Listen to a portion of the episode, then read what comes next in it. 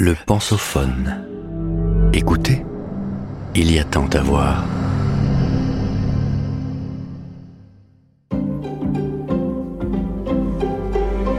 Les grands sujets de culture générale. L'individu. Explication en six textes. Par Sophie Doudet, professeure de culture générale à Sciences Po Aix. La place de l'individu dans la société, d'abord secondaire, s'est affirmée jusqu'à le placer seul sur la scène.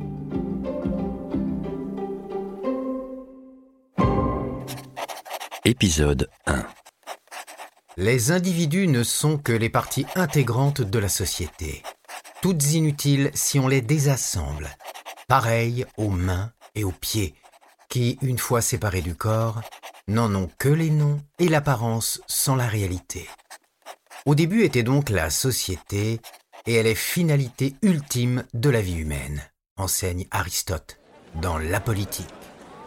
Le grand corps de la communauté agrège au mieux ses différents membres, ces atomes qu'on ne peut couper et qui ne sauraient exister isolément.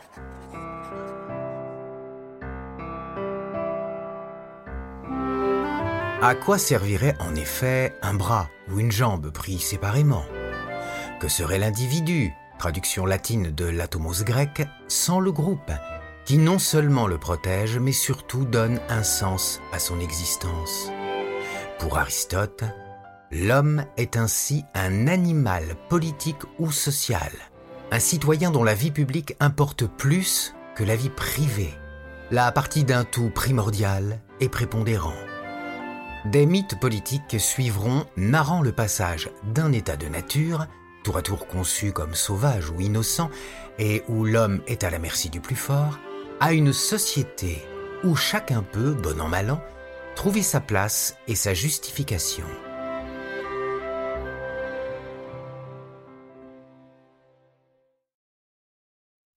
car la notion de contrat social qui s'élabore entre les XVIIe et XVIIIe siècles en Europe implique précisément la reconnaissance de l'individu par les droits qu'elle lui concède au sein de la communauté. John Locke théorise ainsi tout à la fois le contrat qui lie une communauté humaine à l'État et le droit à la désobéissance civile si les droits à la propriété et à la sécurité n'étaient plus assurés. Lentement, l'individu émerge avec la modernité. Le condottiere de la Renaissance italienne est contemporain du conquistador espagnol. Ils sont tous les deux des hommes singuliers. Je pense, donc je suis, affirme Descartes en 1637 dans Le discours de la méthode, à la suite d'un Montaigne qui, quelques cinquante ans plus tôt, se disait être lui-même la matière de son livre dans la préface des essais. Rembrandt se peint presque 200 fois dans la Hollande commerçante du XVIIe, et Rousseau, pourtant théoricien de la volonté générale, énoncera avec un incroyable aplomb à la fin du siècle suivant dans ses confessions Je forme une entreprise qui n'eut jamais d'exemple et dont l'exécution n'aura point d'imitateur. Je veux montrer à mes semblables un homme dans toute la vérité de la nature, et cet homme, ce sera moi, moi seul. Je sens mon cœur et je connais les hommes. Je ne suis fait comme aucun de ceux que j'ai vus.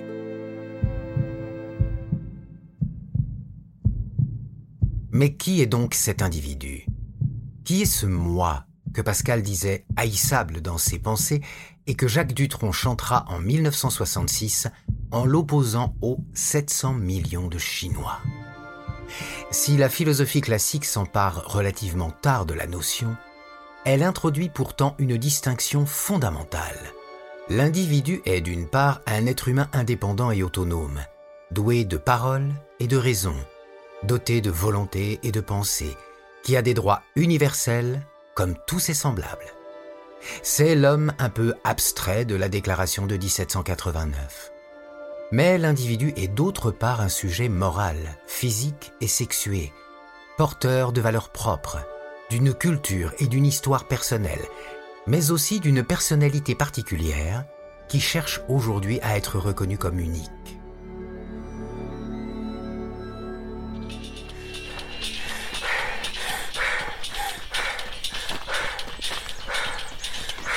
Dans l'histoire des idées et des représentations, l'individu, d'abord secondaire, se détache peu à peu du groupe pour exister à part entière, et se placer à présent seul sur la scène, au premier plan, quitte à passer pour un narcisse aveuglé par son image démultipliée à l'infini par les nouvelles technologies de la communication.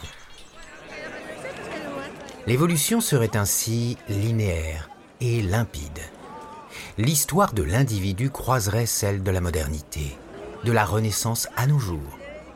Elle s'apparente alors à un progrès, puisqu'elle est associée aux grandes conquêtes européennes. Reconnaissance des droits humains et des libertés individuelles, libéralisation des mœurs, droits des minorités, privatisation de la vie publique, démocratisation des savoirs et des talents. Mais cette histoire recouvre aussi les travers de la notion de progrès aujourd'hui décriée. Perte des solidarités et égoïsme forcené destructeur du vivre ensemble.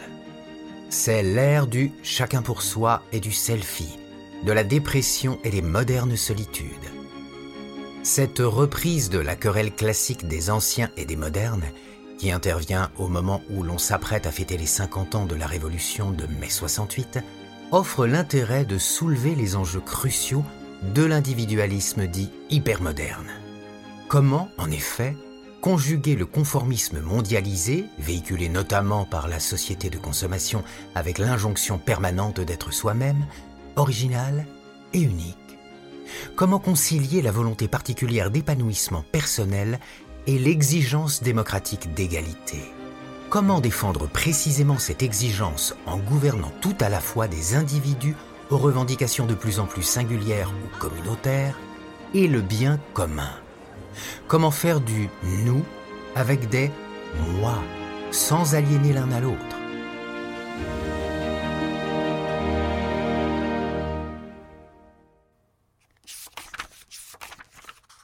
1.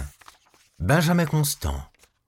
De la liberté des anciens comparée à celle des modernes. 1819.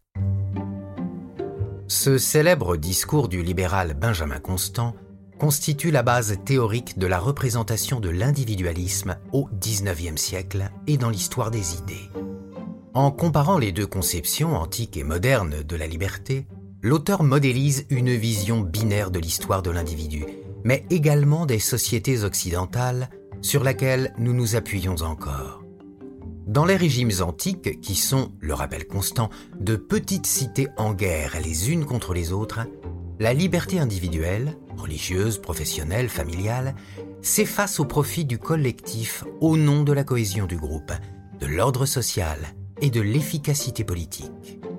On obéit mieux et davantage dans ces sociétés fortement hiérarchisées et ordonnée autour de principes communautaires. L'individu est alors souverain dans les affaires publiques en étant associé à chaque décision politique mettant en jeu le groupe.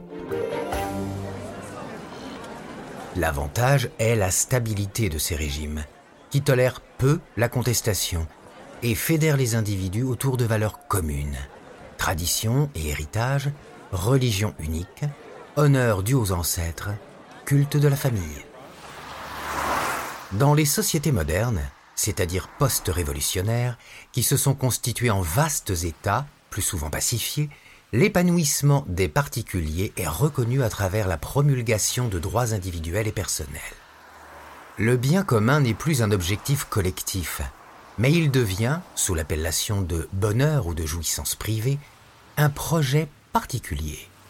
On favorise la mobilité sociale, on entend les revendications des femmes, on refuse l'esclavage, on valorise le pluralisme religieux, l'ambition personnelle et la réussite économique. Chacun devient l'égal de l'autre, libre de s'inventer ou de se construire un destin dans une société plus ouverte mais aussi plus privatisée.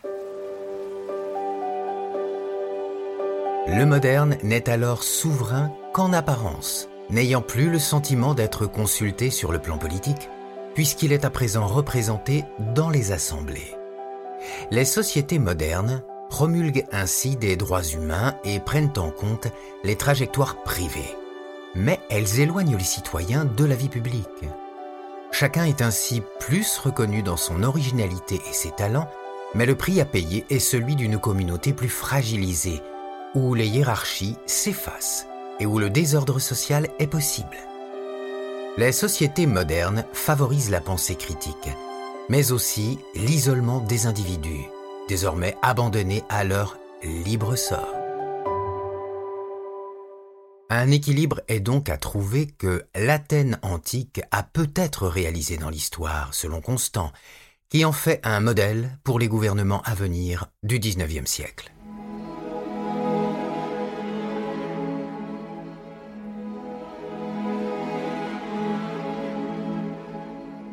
Ainsi, Benjamin Constant est l'un des grands théoriciens de l'individualisme en France, mais il est aussi un écrivain pré-romantique qui a su exprimer finement la mélancolie de son temps. Ses errances amoureuses et son spleen incurable, dont son roman Adolphe se fait magistralement l'écho, révèlent le tempérament d'une époque qui découvre simultanément l'expression libérée du moi, l'espoir de conquérir un destin historique, et l'angoisse de perdre sa vie et la tentation d'y mettre fin.